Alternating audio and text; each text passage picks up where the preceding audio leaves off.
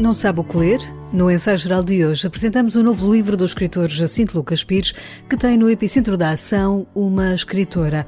Mas se já está com saudades do cinema, ouça o que o realizador João Botelho tem a dizer sobre o novo filme O Ano da Morte de Ricardo Reis, que adapta ao grande ecrã o livro de José Saramago. Se preferir ouvir música, sugerimos o concerto da dupla multipremiada Lina e Raul Rifri no CCB, mas para já vamos espreitar uma das novas exposições que poderá ver no mate.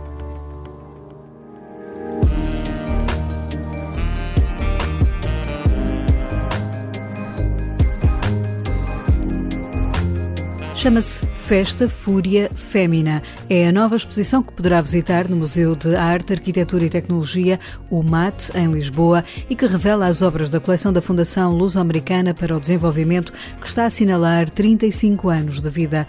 Pela primeira vez é dado a conhecer, em larga escala, o espólio de arte da FLAD, uma exposição que reúne 228 obras de 61 artistas portugueses de várias gerações. A curadoria tem a assinatura de Sanda Vieira Jürgens, e António Pinto Ribeiro, que ao ensaio geral explicou que começou por uma política de aquisições para esta coleção que ajudou a definir a linha para a nova exposição. Decidimos fazer um, um estudo com tempo da coleção, trabalhá-la com, com imenso detalhe e, simultaneamente, a proposta de aquisição de algumas obras, mantendo numa primeira fase o espírito inicial de ser uma coleção maioritariamente composta por artistas portugueses, cuja matriz era o desenho. E depois o que fizemos ao longo de vários meses foi, de facto, olhar para a coleção, estudá-la detalhadamente, investigar, ver as conexões que havia, ver os géneros artísticos que havia, trabalhar sobre os artistas, até chegarmos a uma situação em que foi possível definir a curadoria possível da coleção. Co-produzida pela Fundação EDP e pelo MATA, a exposição integra desenho, mas também fotografia e escultura, bem como as novas aquisições. São mais de 30 anos de arte que a curadora Sandra Vieira Jürgens explica que trouxe uma responsabilidade acrescida ao pensar em esta exposição claramente esta, esta, mostra, esta, esta coleção não era vista há algum tempo e, portanto, nós tínhamos essa, essa consciência de que era importante pensarmos muito bem em como mostrar a coleção Flada.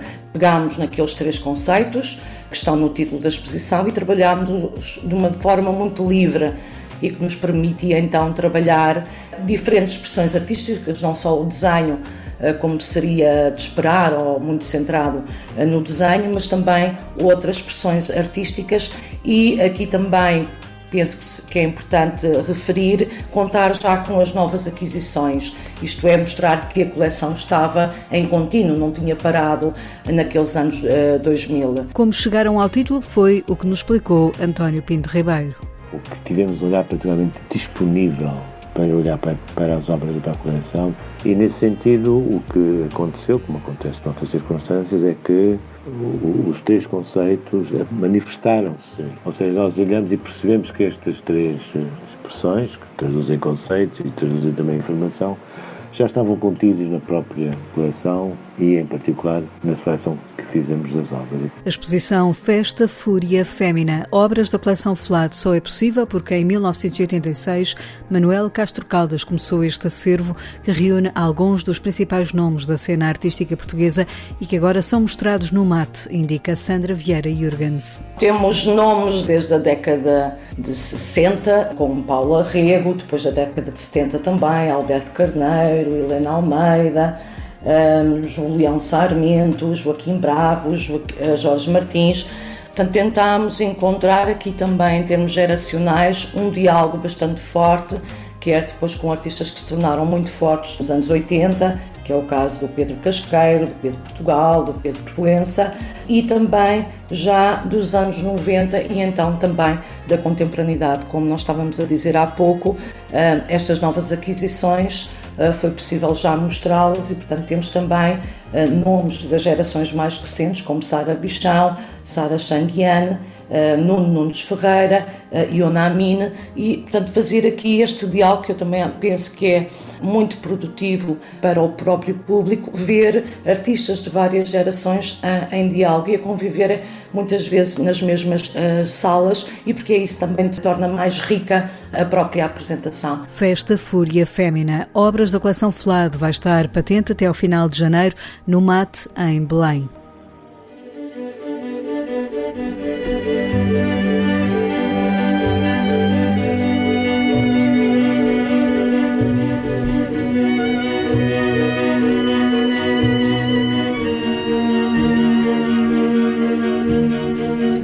Da morte de Ricardo Reis, o conhecido livro do Prémio Nobel da Literatura José Saramago, foi agora adaptado ao cinema pelo realizador João Botelho. O filme vai estrear nas salas de cinema na próxima semana, dia 1 de outubro.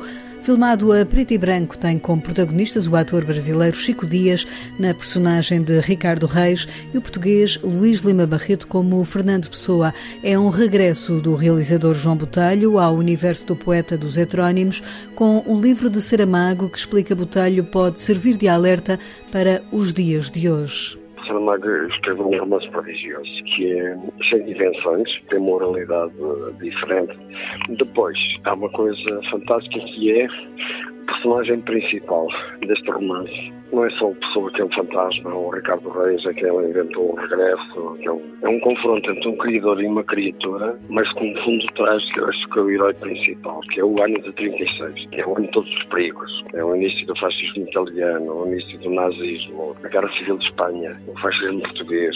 E depois, de repente, isto é muito preciso. E nós temos uh, Bolsonaros e os Trumps e o Erdogan e o Orbán. É um aviso enorme sobre a humanidade, que o, o mal começa a triunfar. Ora, eu quero é inquietar e que as pessoas aguentem isto e que o mudem. João Botelho quer inquietar com o seu cinema e em O Ano da Morte de Ricardo Reis quis regressar à essência da sétima arte ao jogo de luz e sombra. Eu acho que o cinema, para mim, eu tenho sempre uma definição engraçada que é: o cinema não é o que se passa nem quando se passa, é como se filma. Mas há uma coisa que eu gosto muito que é luzes e sombras e seres humanos aflitos lá dentro. Os otimistas vão para a luz, os pessimistas vão para a sombra, escondem-se. Eu gosto muito do, do texto, não alterei nada, só, só escolhi e colei, mas também gosto de cinema. E, portanto, isto é um, é um regresso um bocado a uma, uma certa inocência do cinema, em que as pessoas viam e ouviam. Cinema é para ver e ouvir, e não é para saltar lá para dentro, é para estar atento. A que horas é servido o jantar? Às oito, senhor doutor. Espero que a nossa cozinha lhe agrade. Temos também pratos franceses. Pimenta, vá buscar as malas do Sr. Doutor. Estão num táxi junto ao Café Royal. Atentamos na história contada por Saramago, que relata o regresso de Ricardo Reis do Brasil a Lisboa. É na cidade portuguesa que o heterónimo pessoano se encontra com o seu criador, Fernando Pessoa, que aparece como um fantasma durante nove meses depois da sua morte. João Podelho teve de procurar os atores para os papéis principais. Quando Pessoa morreu, com 47 anos, parecia que tinha 90, porque era uma pessoa que, trabalhava tanto, tanto, tanto, foi envelhecendo. E depois, em relação ao Ricardo Reis, como o Ricardo Reis, eu tive um amigo que esteve uma vez no, no Brasil um ano e quando veio para cá já falava brasileiro. Portanto, como o Ricardo Reis foi exilado no Brasil, era possível. E depois gosto muito de Chico Dias como ator, quando me apresentaram, vimos coisas nas novelas, nos filmes, que é diferente do que se está à espera. A pessoa também, o Gilma Barreto, que é uma pessoa de 70 e tal anos, pode fazer uma pessoa com, com 47. Foi difícil, mas com uma dignidade enorme ao acartarem nos ombros aqueles dois personagens. Ricardo Reis sou eu. 48 anos, um a mais do que ele. E quem duvidar pode ir ao Hotel Bragança perguntar ao Salvador, o gerente de lá do hotel, se não está lá hospedado, Ricardo Reis, médico, que chegou ontem do Brasil. Depois do filme do Desassossego, Os Maias e a Peregrinação, o realizador João Botelho adapta agora ao cinema Saramago, o filme que conta ainda com as atrizes Catarina Wallenstein e Vitória Guerra nos principais papéis femininos, tem banda sonora original de Daniel Bernardes. Queria uma música original orquestra para pontuar todas as situações, para arrastar as pessoas para aquele precipício da inquietação. Eu acho que o cinema não deve consolar as pessoas, deve inquietar deve pôr problemas, não deve resolvê-los. E a música cria essas situações. João Botelho assume que arriscou ao pegar no livro de Saramago o ano da morte de Ricardo Reis. É um grande risco. É um, quando se pega num grande texto é perigoso, porque assim, o cinema não é literatura, é outra coisa. Mas para mim, a literatura tem de ser uma matéria que se respeita. Hoje em dia as pessoas uh, têm uma vida muito rápida, as pessoas veem um quadro de um segundo e vão-se embora. E de repente, isto é chamar a atenção, é tenham calma, respirem, vejam e ouçam. Isto são pessoas importantes da, da criação portuguesa. Contemplar este novo filme de João Botelho vai ser possível nas salas de cinema já na próxima semana, a partir de 1 de outubro. E esse livro, para que é? Nunca o cheguei a ler. Não vai ter tempo. Fernanda, terei todo o tempo do mundo? Engana-se. A leitura é a primeira virtude que se perde.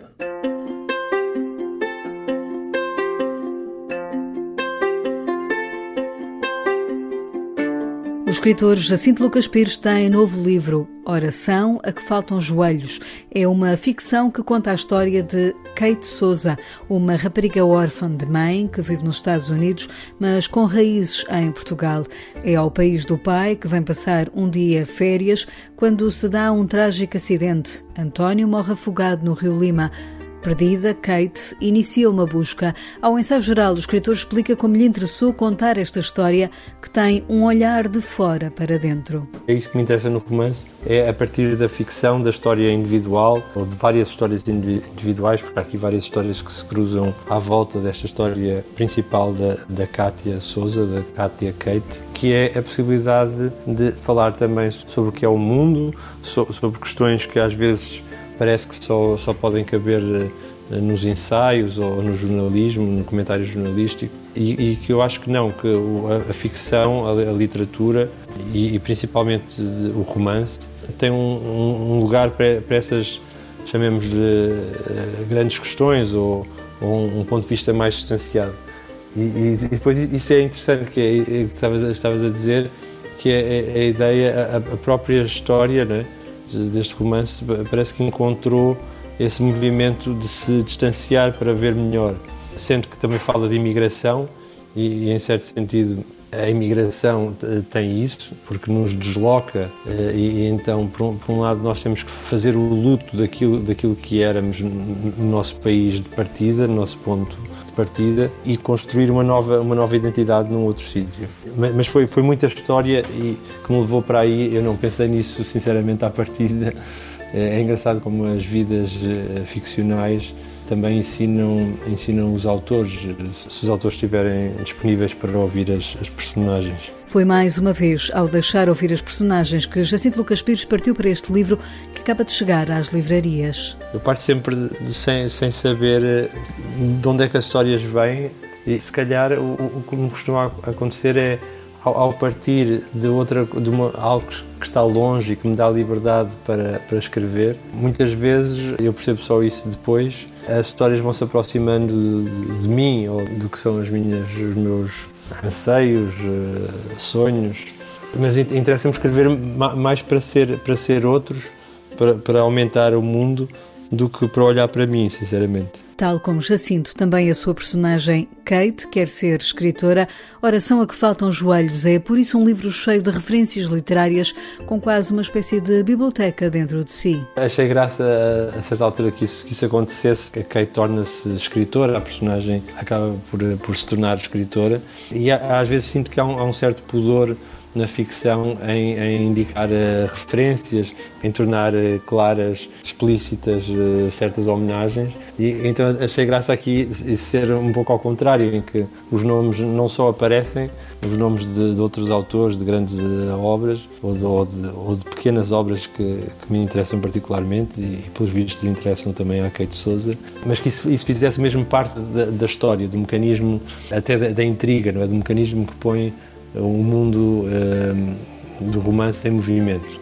Aí temos, temos o Borges, temos o Delilo, temos o Bolanho, a Flannery O'Connor, até o Vicente Sanches, português, vários autores que, que, entram e que por vezes parece que sabotam a história num bom sentido, outras vezes ajudam-na a, a expandir-se, acho eu. E perguntamos a Jacinto Lucas Pires qual o peso que a literatura tem hoje, em particular em tempo de pandemia.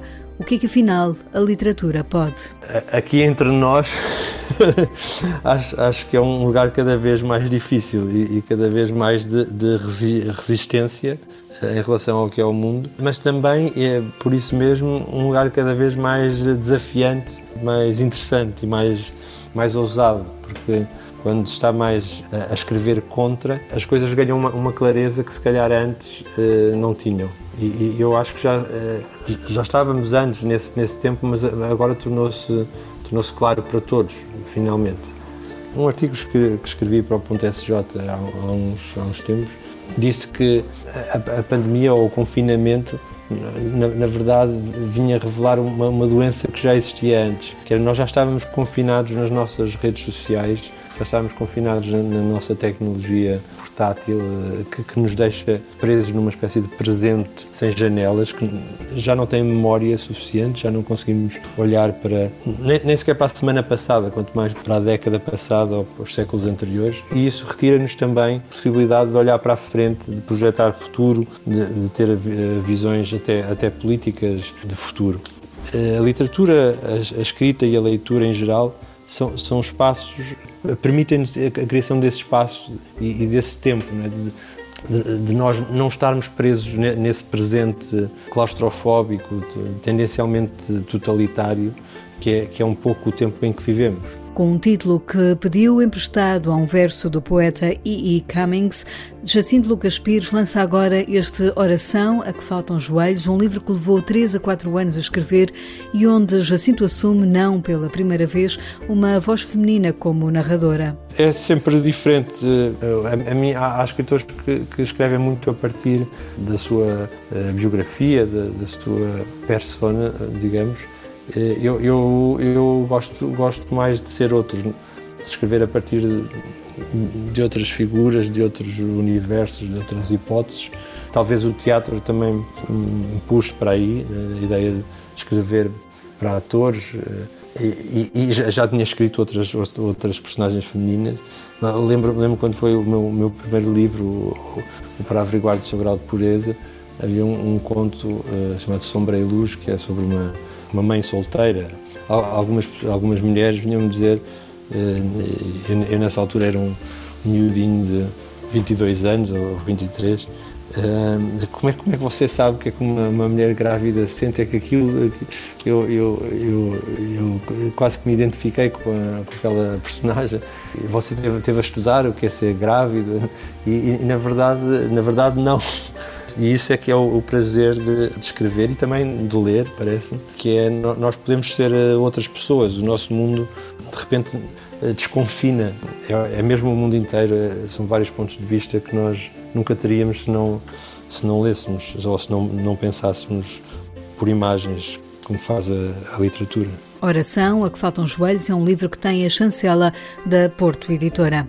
E este fim de semana decorrem as Jornadas Europeias do Património. É delas que nos fala hoje Guilherme de Oliveira Martins, nosso colaborador semanal eh, do Centro Nacional de Cultura. Sublinha também hoje o novo filme de João Botelho. Nos anos 80 do século XX, a França criou as Jornadas das Portas Abertas dos Monumentos Históricos que o Conselho da Europa adotou com o apoio da União Europeia em 1991 como Jornadas Europeias do Património, que Portugal coordenou no início dos anos 2000, graças a Helena Vaz da Silva, no Centro Nacional de Cultura. Este ano, o tema é Património e Educação Aprender para a Vida, com os objetivos de fazer conhecer melhor a riqueza e a diversidade culturais da Europa, suscitar interesse pelo património cultural lutar contra o fechamento, a xenofobia e encorajar a abertura ao outro e às outras culturas, informar os cidadãos e a sociedade sobre a necessidade de proteger o património cultural como realidade viva, de acordo com a Convenção Cultural Europeia, assinada em Paris em dezembro de 1954 e hoje bem viva, da Convenção de Faro sobre o valor do património cultural na sociedade contemporânea, assinada em outubro de 2005 em Portugal. Cada presente reconstrói o passado histórico como sinal perene da cultura e da dignidade humana. Está em causa não a invocação do passado, mas a compreensão da memória como sinal de humanidade e de aprendizagem, como emancipação e desenvolvimento. E nestes dias Recordo como o cineasta João Botelho, ao lançar O Ano da Morte de Ricardo Reis, com base na obra de José Saramago, faz do património realidade vivida. Ricardo Reis regressa do autoexílio de mais de uma década no Brasil e chega em 1936, encruzilhada de trágicos acontecimentos. Ricardo Reis veio ao encontro de alguém que é a sua sombra criadora e ambos observam a agonia de um tempo encontrando Marcenda e Lídia. Chico Dias, Luís Lima Barreto, Catarina Wallenstein, Vitória Guerra protagonizam a compreensão do encontro paradoxal da vida e da morte. Então vamos, disse Fernando Pessoa. Vamos, disse Ricardo Reis. O Adamastor não se voltou para ver. Parecia-lhe que desta vez ia ser capaz de dar um grande grito. Aqui, onde o mar se acabou e a terra espera.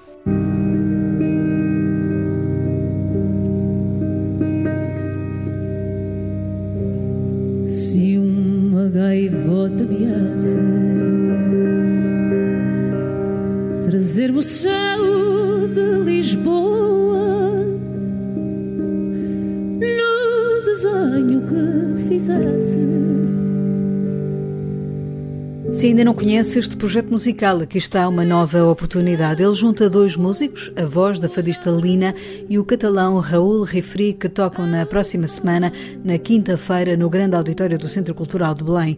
O concerto, integrado no ciclo Afado no Cais, mostra esta dupla que lançou em janeiro o disco e que tem vindo a receber várias distinções internacionais. Lina e Raul Refri estão agora entre os finalistas ao Prémio Europeu de Música, o Music Moves Europe. Poderá votar neles através da internet, mas já foram também distinguidos na Alemanha com um prémio da crítica que considerou o trabalho desta dupla como um dos melhores discos de 2020. Também em França já foram nomeados para um prémio de melhor álbum The World Music e em Nova York estão nomeados para o One Scream Short Film Festival. Poderá vê-los ao vivo para a semana no CCB é com a voz de Lina e a música de Raul Refri que fechamos o ensaio geral. Voltamos de hoje a oito dias com novas propostas culturais para si. Boa noite e bom fim de semana. Se um português marinheiro dos sete mares andarilho fosse, quem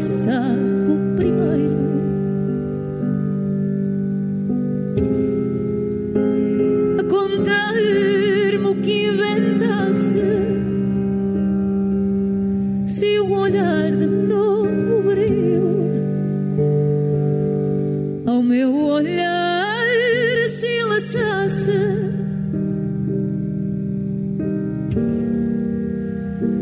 Que perfeito coração.